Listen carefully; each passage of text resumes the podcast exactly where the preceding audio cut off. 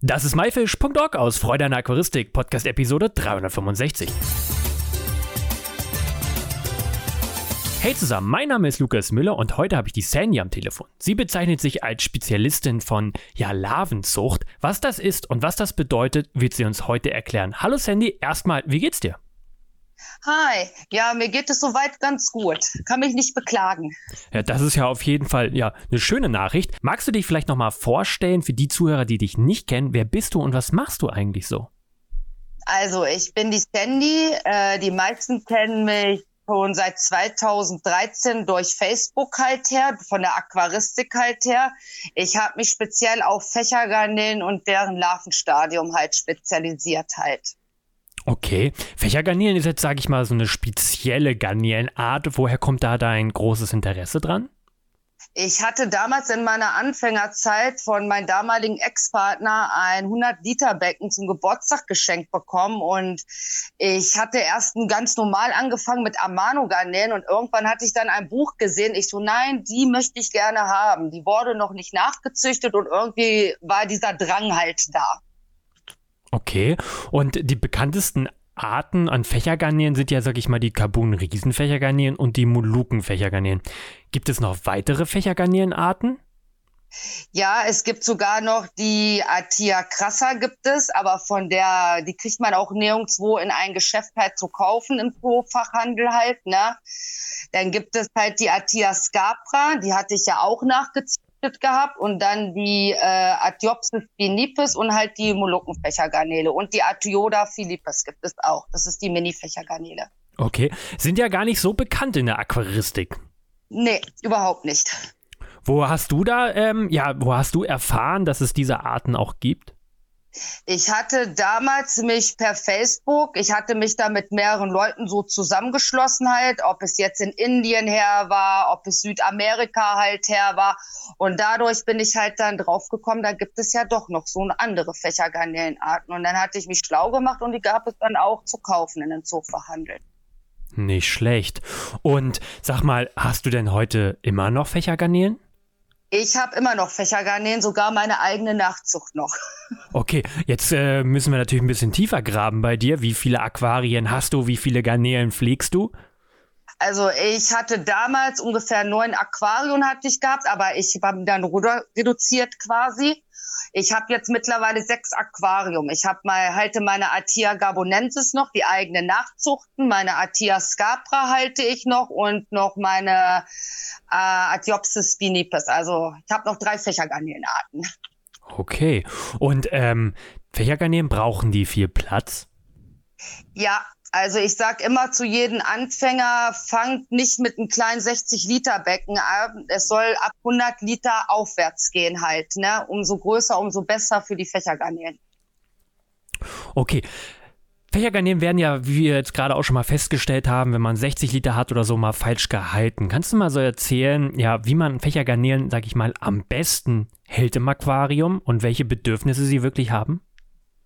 Ja, also das Beste ist für eine Fächergarnelenart, wenn man, wir machen jetzt ein Beispiel, wenn man mit einem 100 Liter Aquarium halt anfängt, soll man am besten nur zwei halten, weil die werden groß, gerade die Atia gabonensis. Äh, die hat ja eine Größe von fast 15 Zentimeter, gerade die Männchen.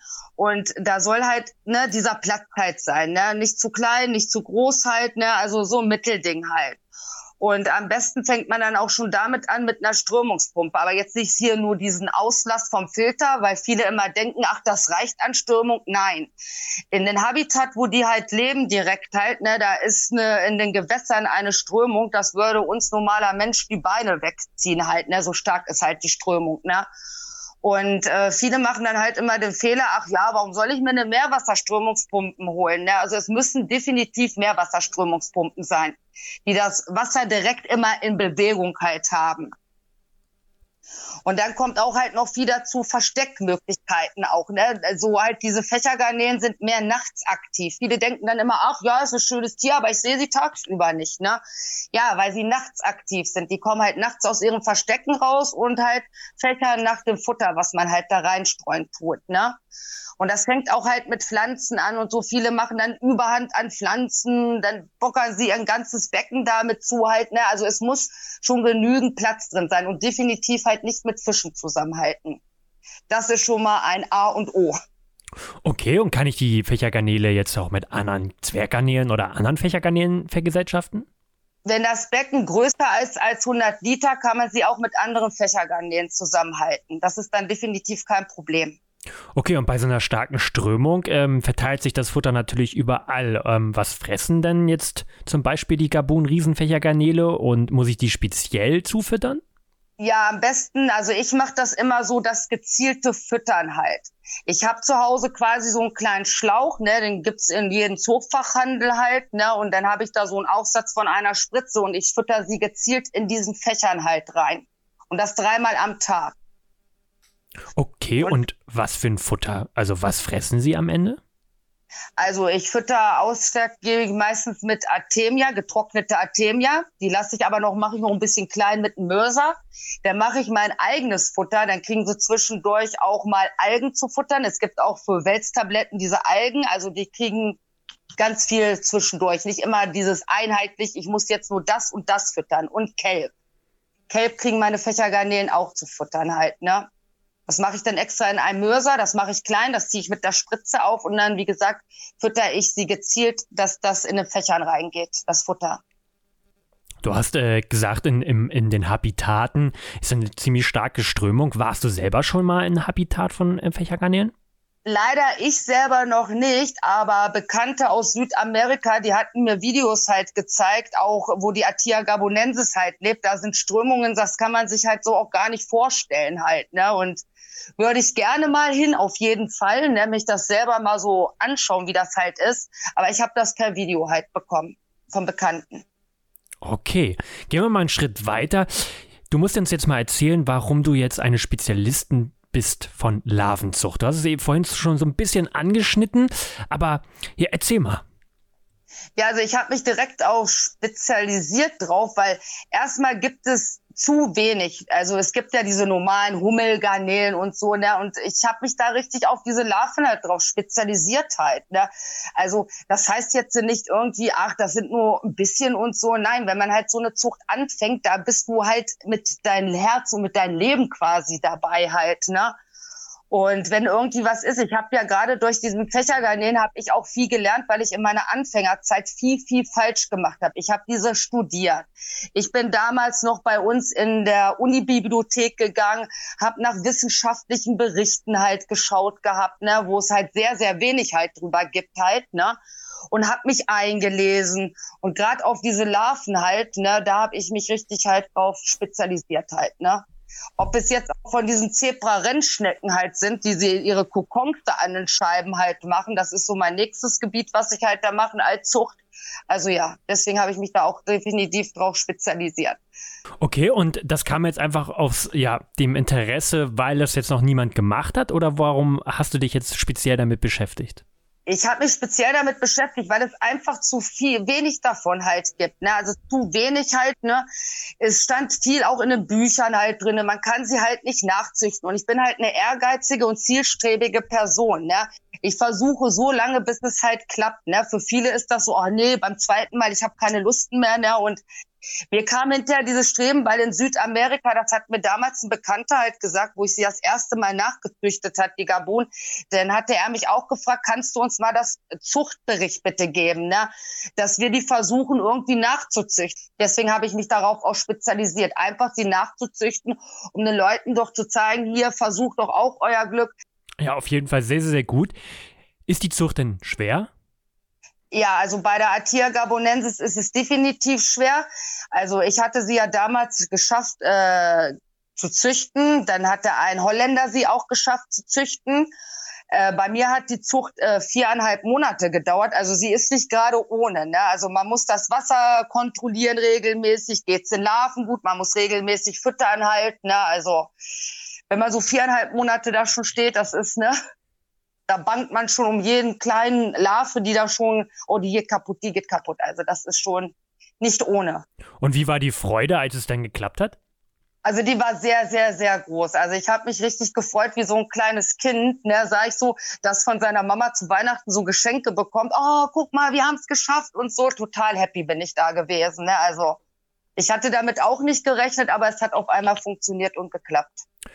Wie groß sind denn solche, ja, von der Riesenkarbon-Fächergarnele jetzt solche Larven? Die Larven sind 0,1 Millimeter. Also das ist, die sind schon richtig klein. Ist schon krass, was dann aus so ein kleiner, aus so einer ja. kleinen Larve dann am Ende so ein 15 Zentimeter Viech werden kann, oder? Genau, und das braucht ja auch schon richtig lange, bis die da maximal eine Größe hat, weil viele denken immer, ach, ich züchte die jetzt, ich kann die verkaufen. Bis die Atia gabonensis gerade mal fünf Zentimeter groß ist, da ist die gerade zwischen drei bis vier Jahre ist die alt. Also da kann man sich schon ausmalen, wie alt die Fächergarnelen in den Zoofachgeschäften halt sind, die wir halt kaufen, ne? wenn die schon eine Größe von 15 Zentimeter haben. Ja, definitiv. Das ist Magst du uns vielleicht verraten, wie man bei der Zucht so ein bisschen vorgeht? Also bei der Zucht sollte man am besten ein eingelaufenes Brackwasser haben. Ne? Also das schon Monate, kann auch Jahre einlaufen halt, dass sich halt diese Grundnahrung von den Fächergarnelen halt dort entsteht halt. Ne? Also bevorzugsweise habe ich immer zum Beispiel das Becken fast ein halbes Jahr vorlaufen schon. Dann fütter ich ausschließlich mit lebendes Phytoplankton und der Rest ist, sind dann quasi die Algen, die sich da halt bilden. Und wenn man dann schon merkt, die haben dann schon ganz kleine Fächer in diesem Brackwasser halt, ne, dann kann man schon mit äh, quasi mit kleinen Artemian halt füttern halt. Okay. Und ähm, wie überführst du jetzt die Larven in, in das Brackwasser? Die Larven im Brackwasser, also am besten, ich mache es immer noch auf die altmodische Methode. Wenn ich weiß, oh, die, es ist die Zeitspanne jetzt da, die wird die Nacht jetzt die Larven entlassen, dann stehe ich quasi die Nacht da an mein Aquarium mit einer Taschenlampe an der Seite, weil die Larven ziehen sich ja zum Licht hin. Dann habe ich einen Eimer, dann habe ich ein Artemia-Sieb und dann nehme ich so einen ganz kleinen Schlauch, den es auch im Zoofachhandel halt gibt und sauge die damit dann quasi in den Artemia-Sieb und dann führe ich sie über in den Brackwasserbecken. Und da ähm, hat man denn ein Aquarium oder Brackwasser-Aquarium mit Beleuchtung und, und Filter oder wie kann man sich das vorstellen? Also das Brackwasserbecken, das hat äh, quasi ein Filter, aber quasi ein Bodenfilter, ein Luftheber habe ich immer. Weil das ist die beste Alternative, wenn man halt so ein Brackwasserbecken macht mit Larven. Die werden nicht eingesaugt, die werden dann auch nicht geschreddert halt bei diesem Luftheber halt, ne? So, und dann lässt man das Becken einlaufen, ja, und dann läuft das halt, ne? Da muss man halt ständig immer dieses Phytoplankton nachfuttern, weil die sind echt gefräßig, diese kleinen Larven. und mit Licht halt, mit Licht auch halt, ne? Also ich habe dann auch immer mein Licht quasi konstant wie bei dem normalen Aquarium auch angehabt, mit Mittagsruhe halt, ne, dann wieder abends ein bisschen Licht angehabt, dass sich halt diese Algen halt bilden in diesem Wasser. Okay. Und ähm, was Du hast schon so ein bisschen angeschnitten, was so die Larven alles fressen. Aber womit fange ich an? Und, und dann gehe ich irgendwann, ja, wenn sie kleine Fächer haben, ja schon zur Artemia über. Aber womit fange ich erstmal an? Mit Phytoplankton, mit lebendes Phytoplankton, weil in dieser ersten Zeitspanne haben sich noch nicht so viel Algen halt gebildet, diese, diese Brackwasseralgen halt. Und dann fängt man halt an, jeden Tag habe ich das gemacht. Ich habe so eine kleine Pimpette, habe lebendes Phytoplankton in meinem Kühlschrank stehen. Und dann habe ich auch, wo die Larven noch nicht da waren, aber ich wusste die Zeitspanne, wann die kommen, habe ich jeden Tag quasi schon immer 10 bis 20 Tropfen reingemacht. Und das ist halt diese Hauptnahrung, die die halt brauchen, dieses lebende Phytoplankton. Mhm. Und Hast du viel probiert, bis es dann auch geklappt hat oder hat es bei dir direkt beim ersten das Versuch geklappt? Das hat bei mir direkt bei den ersten Versuch geklappt. Ich habe sogar ein 60 Liter Aquarium gehabt, umso größer, umso besser auch für die Larven, weil das waren über 3000 Larven, die die Atia gabonensis entlassen hatte. Und da ich sage, komm her, lieber ein größeres Becken, gleich mit Phytoplankton das Becken schon machen und so, dass da schon sich was, ein paar Algen und sowas halt entstehen. Also das hat bei ich beim ersten Mal hat funktioniert. Wie viele sind denn durchgekommen beim ersten Mal? Wie viel mal beim ersten Mal durchgekommen sind, das sind circa 30 Atia gabonensis halt gewesen, die durchgekommen sind. Also war es wirklich ein Riesenkampf und viele Verluste? Ja, viele Verluste auf jeden Fall. Das ist halt so gewesen, die haben sich ja auch hinterher die Larven, die größeren haben sich auch die kleineren geschnappt und die haben sich auch dann aufgefuttert halt. Ne? Also die brauchten dann schon irgendwie Proteine schon in diesem Larvenstadion. Okay, falls jetzt hier ein Zuhörer angeregt ist, ja, es selber mal auszuprobieren, hast du da irgendwelche speziellen Tipps noch? Ja, also auf jeden Fall sage ich mir immer so, versucht sie irgendwie die äh, Fächergarnelen artgerecht, artgerecht zu halten. Und bitte äh, fangt nicht gleich mit der Atia gabonensis an, holt euch diese Mini-Fächergarnelen, weil da macht man definitiv nichts verkehrt in der Anfängerzeit, um einfach Erfahrungen mit diesen Fächergarnelen zu sammeln. Und für die Zucht sage ich auch immer, versucht es, es macht Spaß, es ist zwar ein großer Aufwand, sage ich immer, aber es lohnt sich auf jeden Fall. Na, das waren ja die optimalsten, ja, äh, Sätze nochmal zum Schluss von dir. Sandy, ja. vielen, vielen lieben Dank. Ähm, das war sehr, sehr interessant und ich wünsche natürlich ganz viel weiterhin Erfolg mit der Fächergarnelenzucht.